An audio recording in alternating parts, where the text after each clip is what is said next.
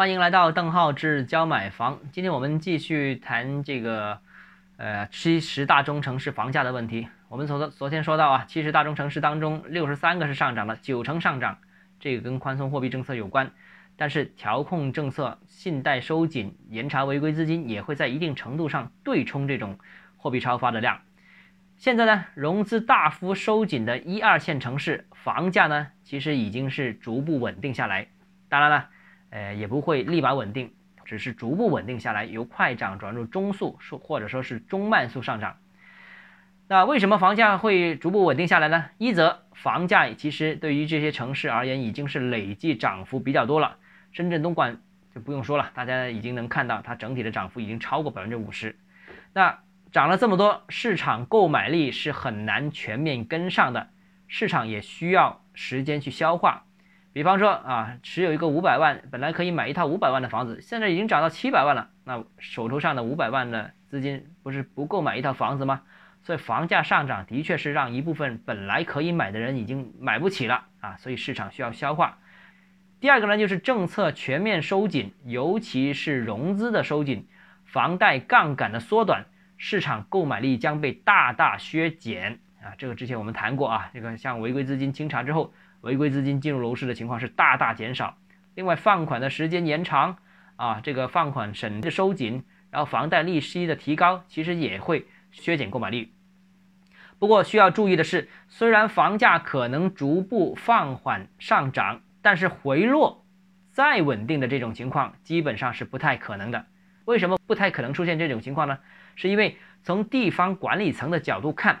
国内房地产市场目前有一个明显的刚性要求，什么刚性要求啊？就是尽量稳定房价，各地方都是希望房价稳定的啊，不希望涨太多，也不希望跌太多，最好是不涨又不跌。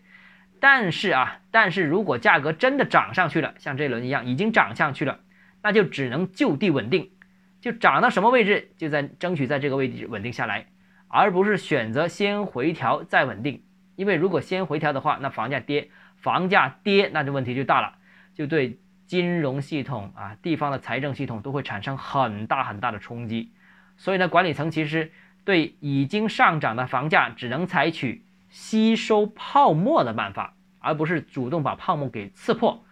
这个如果刺破的话，那影响范围实在太大了。吸收泡沫就是随着大家收入水平增加，哎，希望房价涨慢点，收入涨快点，把这个泡沫吸收掉啊。所以这个是一个很。主要的一个原因，所以为什么说房价涨了之后就很难回去啊？涨了就就地稳定就算了啊，这也是一个最好的结果。另外一方面呢，从人口流动趋势的角度看，目前全国人口仍大量的往长三角、珠三角等等城市群进行集中，这些城市仍然长期处于新房供不应求的这样一个情况，啊，新建的住房的量满足不了新增人口的数量。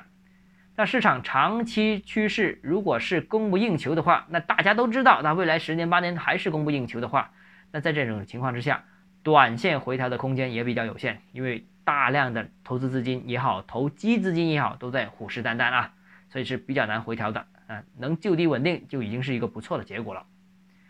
还有一个啊，这个我们看到这个七十大中城市的统计数据之后，我们发现一个有趣的小现象，也跟大家分享一下，是什么呢？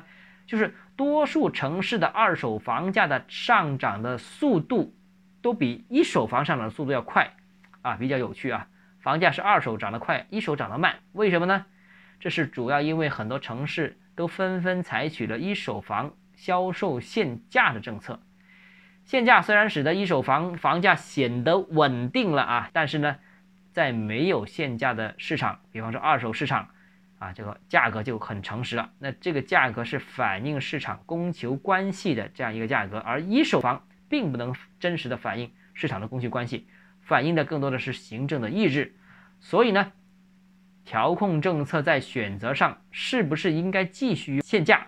限价有没有用？有没有副作用？我们也应该重新反思。好了，今天节目到这里啊。如果你个人购房有疑问，想咨询我本人的话，欢迎添加邓浩志教买房六个字拼音首字母小写这个微信号 d h e z j m f。